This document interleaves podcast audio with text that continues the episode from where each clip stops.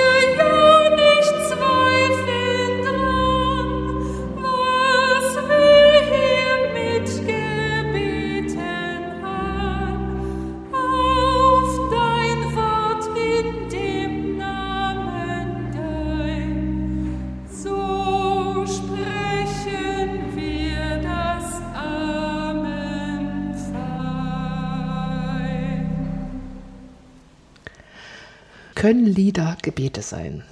Also ich würde diese Frage gleich mit einem ganz klaren Ja antworten. Natürlich unbedingt.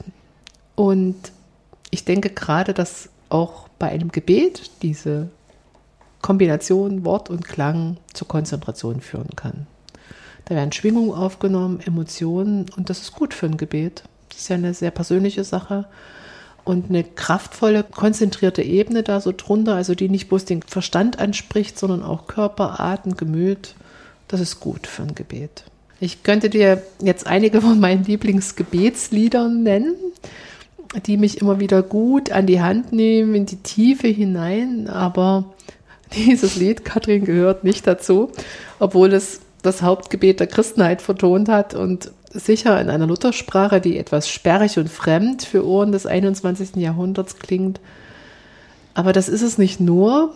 Das Lied ist wirklich ein bedeutender Baustein der lutherischen Liedgeschichte, aber es ist eben auch ein lehrendes Lied und ich will beim Gebet nicht belehrt, belehrt werden. werden. Hm. Also dieses Lied hilft mir, das Vaterunser zu verstehen. Es ist ein Katechismuslied, es unterrichtet mich, es hat eine pädagogische Komponente und das ähm, ist eigentlich auch gut, auch dieser Ansatz, dass man etwas, dass man Glauben lernen muss. Und wir werden sicher nochmal auf diese Katechismuslieder heute zurückkommen. Mm, ich finde zu diesem Lied äh, durch das Lehren vielleicht einen leichteren Zugang zu dem Haupttext. Also ich verstehe ihn besser. Hier geht es mir allerdings so, dass sich da auch bei mir ein bisschen Widerspruchsgeist regt, wenn jemand mir sagen will, wie ich das Vaterunser verstehen soll, wie es auszulegen ist. Und ich höre, sehe da so ein bisschen den Zeigefinger von Martin Luther. Vielleicht tue ich ihm da Unrecht. Ähm, ich will so mündig glauben, ich will mir das selber auslegen. Und vielleicht liegt das aber auch gar nicht daran, dass Martin Luther das jetzt gemacht hat oder dass das eine alte Sprache ist, sondern einfach, weil das so ein wichtiges Gebet für mich ist. Da möchte ich eigentlich niemanden reinreden lassen, wie ich das zu verstehen oder zu interpretieren habe. Okay. Wie, wie, wie ist es dir denn damit gegangen? Ja, bei dir steckte ja jetzt schon viel Skepsis und ein bisschen Widerstand drin. Es, es ging mir auch so, als ich dachte, okay, ich bereite jetzt das Lied vor, Vater unserem Himmelreich, für unsere nächste Podcast-Folge. Da war ich auch so innerlich nicht gerade freudig erregt. Das liegt an den Lutherliedern. Also, die, die sind mir oft einfach ja, fremd und ich könnte dir auch gar nicht viele Lutherlieder jetzt so aus der Kalten ne, nennen und Doch, vorsingen. Ein anderes Lied, ein anderes Katechismuslied, was auch lernen will, vom Himmel hoch, da komme ich her, das ja. ist mir gar nicht fremd. Nee, das ne? ist richtig, das kennt man. Gut, aber als ich es mir dann vorgesungen habe, unser Lied, ne, Vater unserem Himmelreich, mhm. dann ist mir dachte, dachte ich nochmal, ja, die Mel Melodie kennst du doch und die ist wunderschön. Der Ausbruch der Melodie nach oben, ne, Brüder sein und dich rufen an, das finde ich, würde ich sagen, bezaubernd, strahlend, jubeln und das gefällt mir richtig gut. Mhm. Also, Katrin, findest du, dass sich Melodie und Text äh, sich gut ergänzen bei dem Lied? Sagen wir es mal so, also ich mag die Melodie zunächst ganz ohne den Text. Die Frage ist für mich auch, ob so ein genial kurzes Gebet wie das Vaterunser ein Lied mit neun Strophenentfaltung braucht. Hm, naja, das ist eben sowas wie bei einer Gedichtinterpretation. Also äh, mich, mich befällt gerade der Gedanke, den ich eigentlich interessant finde, wie würden wir denn heute das Vaterunser interpretieren, neu fassen? Wenn ich dann noch ein Lied machen muss, brauche ich ja auch wieder eine Konzentration und eine feste Versform. Naja, du hast aber schon, ich finde, das trifft schon den Punkt, gerade weil das Vaterunser so kurz ist und ein Grundgebet der Christenheit, mhm. ne, muss man natürlich in jeder Zeit neu fragen, was heißt denn das jetzt? Mhm. Was bedeutet denn die Bitte, unser täglich Brot gib uns heute? Was bedeutet denn das jetzt? Mhm. Und die Frage hat Luther für seine Zeit gestellt und mhm. mit dem Lied beantwortet. Ja. Und wir würden sie heute anders beantworten, können uns natürlich aber auch mal so abarbeiten an dem, wie es Luther gesehen hat. Mhm. Ist sicher auch was Gutes für den Konfi-Unterricht. Ja, die Konfis werden sehr dankbar sein. Das denke ich auch. Also auf jeden Fall glaube ich nochmal festhalten zu müssen, man darf das nicht verwechseln mit einem Gebetslied. Also das andere an dem Sonntag ist ja ähm, das Lied Bis zu uns wie ein Vater mit dem Text von Christoph Zehender. Und das ist vollkommen anders. Das hat überhaupt nicht den Anspruch einer Katechese, sondern es versucht eigentlich nur eine, eine Übertragung des, des Textes in zeitgemäße Sprache, aber nicht eine Erläuterung noch zum Text. Naja, aber das sehe seh ich ein bisschen anders, Martina. Das ist schon eine Erläuterung, aber die ist auch noch im Gebetsmodus. Hm. Es wird nicht über das Lied geredet. Es wird okay. im, das Gebet wird entfaltet. Also wir sind schon, schon bei dem ersten Punkt nicht einig. Das geht ja gut los. Gut, mach doch mal was, Katrin, erzähl doch mal was zu Herrn Luther. Naja, das ist jetzt natürlich ein bisschen groß, die Aufgabe. Ich, ich sage einfach mal, was war los bei Luther im Jahr 1538, 39? Das ist ja die Zeit, in der das Lied ja, Da war er so Mitte 50, ne? Ja, und es ging ihm nicht gut. Er war ja schon eine ganze Weile auch geplagt von körperlichen Leiden. Er hatte im Dezember 36 hatte er mehrere Herzanfälle mhm. erlitten und, und zwar während er an den sogenannten schmalkaldischen Artikeln arbeitete. Dann Anfang 37 quälte ihn ein Harnsteinleiden. Man rechnete damals schon mit seinem Tod. Zu Unrecht, der ist ja erst äh, 1546 mhm. äh, gestorben. Ja, was war noch so in der Zeit? Der Frankfurter Anstand. Der Frankfurter Anstand datiert auf den 19. April 39 und das war ein Religionsfriede zwischen Katholiken und Protestanten. Die Geschichte, die da im Hintergrund steht, ist sehr kompliziert. Ich, ich verlinke da mal einen Artikel in den Show Notes ja, 1539 im Frühjahr äh, hat Luther einen Text verfasst, der hieß äh, von den Konziliis und Kirchen. Da arbeitet er nochmal heraus, dass nur die Heilige Schrift für ein Konzil äh, ein gültiger Maßstab sein kann. 1539 beginnt die Gesamtausgabe seiner Werke und es ist auch die Zeit von Luthers Genesis-Vorlesung. Also jetzt nochmal so als so ein bisschen für Interessierte mhm. grobe Einordnung, was, was so in der Zeit los war in Luthers Leben. Ja, aber diese Erfindung, dass es überhaupt Katechismuslieder, dass es religionspädagogisch lehrende Lieder gibt, das ist ja Luthers Erfindung. Am 18. Januar 1529 wurde ja der erste evangelische Katechismus herausgegeben. Und nochmal, was ist ein Katechismus? Im Katechismus ein Text, da werden die wichtigsten Texte des Glaubens abgedruckt und, wichtig, erklärt. Also Taufe, Abendmahl wird erklärt. Luther hatte sich ja den Kopf zermartert. Wie kann man den Menschen den Glauben vermitteln? Also, wie kann man ihnen das erklären, was sie da beten, dass sie das auch verstehen, was sie sprechen? Und dann hat er festgestellt, Lieder sind eine hervorragende Form, Dinge zu erklären, weil wenn ich das singe, kann ich das besser memorieren mit einer Melodie. Es prägt sich auswendig ein und ähm, ist viel besser als die Psalmtexte oder die Bibeltexte im freien Versmaß so aufzusagen. Übrigens geht es mir auch so, ich habe wirklich viele Texte, kann ich dir zitieren, auf Melodien aus Chorstücken, die ich geübt habe, also die ich erarbeitet habe und und das ist, das ist gut. Außerdem transportiert sich ja immer so eine Stimmung mit. Also in der ich das gesungen habe, ist es fröhlich, war das eine schöne Atmosphäre, war das ein tolles Stück, war das eine Eröffnung. warum kennt man denn die, die Weihnachtsgeschichte auswendig? Weil man sie ja. 40 Mal im Weihnachtsoratorium gehört hat. Ja, stimmt. Also die älteren Semester haben es 40 Mal gehört, andere vielleicht erst 10 Mal. Ja, aber man singt auch mit Jauchzit, frohlocket ja, und man genau. hört sofort die Pauken darunter. Mhm.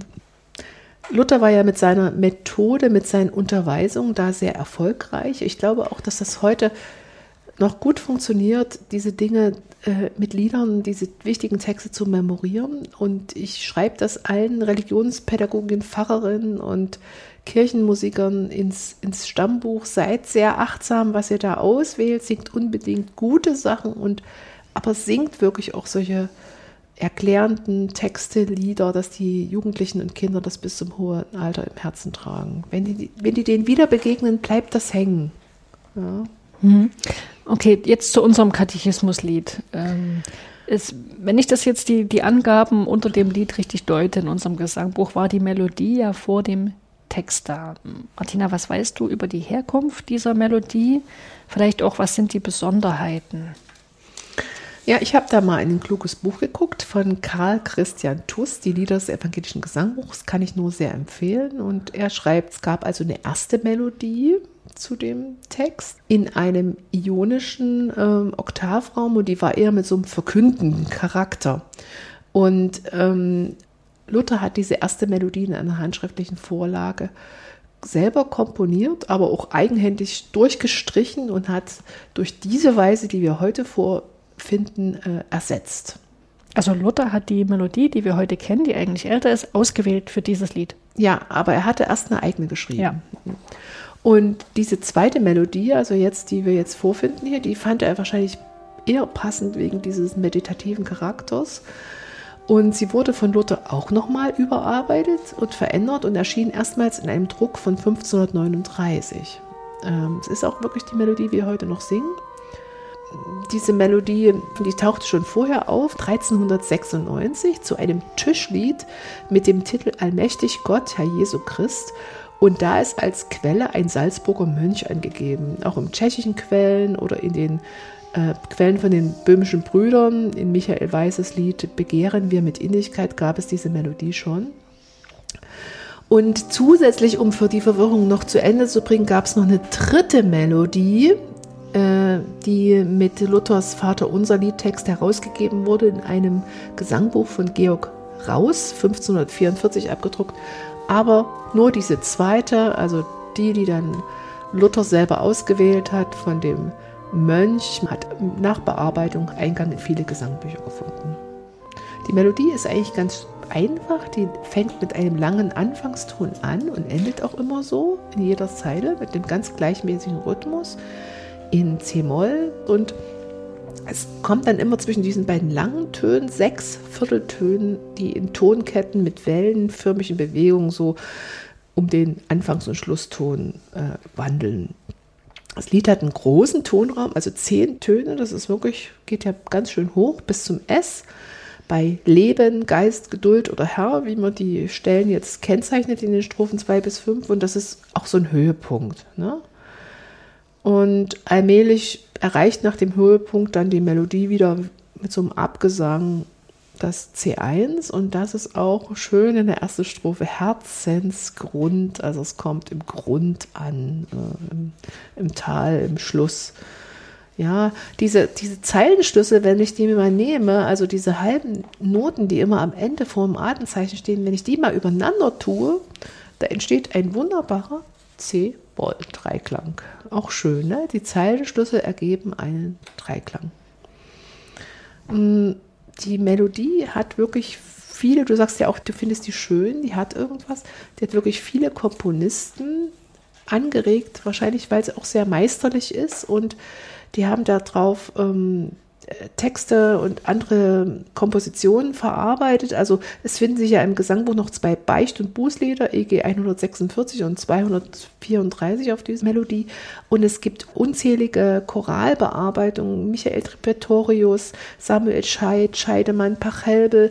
Es gibt Choralvorspiele von Buxtehude, von Johann Sebastian Bach, die sehr berühmt sind und tolle Bearbeitungen von Felix Mendelssohn Barthold, die sechste Orgelsonate oder von Max Reger in den 52 Choralvorspielen für Orgel. Also das Lied hat musikgeschichtlich auch wirklich eine Bedeutung. Jetzt waren wir bei der Melodie und die ist alt, noch älter ist natürlich das Vaterunser, der Text, den dem Luther sich hier zuwendet, einer der frühchristlichen Texte, der uns dreimal überliefert. Im Lukas-Evangelium gibt es eine sehr kurze Version. Martina, ich, ich schlag die dir mal auf. Im elften Kapitel. Kannst du ja mal vorlesen? Vater, geheiligt werde dein Name, dein Reich komme. Gib uns täglich das Brot, das wir brauchen. Und erlass uns unsere Sünden, denn auch wir erlassen jedem, was er uns schuldig ist. Und führe uns nicht in Versuchung. Das ist die kürzeste Version des Vaterunser, die uns überliefert ist. Wir haben auch längere beim Evangelisten Matthäus. Da ist es dann fast schon so, wie wir es heute in unserer Gebetspraxis kennen. Und auch in der Didache gibt es eine Fassung, zusammen mit der Aufforderung des Vaterunser dreimal am Tag zu beten. Was ist denn die Didache? Ja, das ist so die früheste Kirchenordnung, die wir haben. Die wird so auf das Jahrhundert mhm. datiert. Man geht davon aus, dass das Vaterunser auf den historischen Jesus zurückgeht also in seinen Grundzügen, ja, zum Beispiel, dass auch diese Anrede als Vater jesuanisch ist, dass auch die ersten beiden Bitten in der ursprünglichen Fassung des Gebets vorkamen, also geheiligt werde dein Name und dein Reich komme, wobei sich Jesus hier mutmaßlich an einer jüdischen Vorlage ähm, orientiert hat.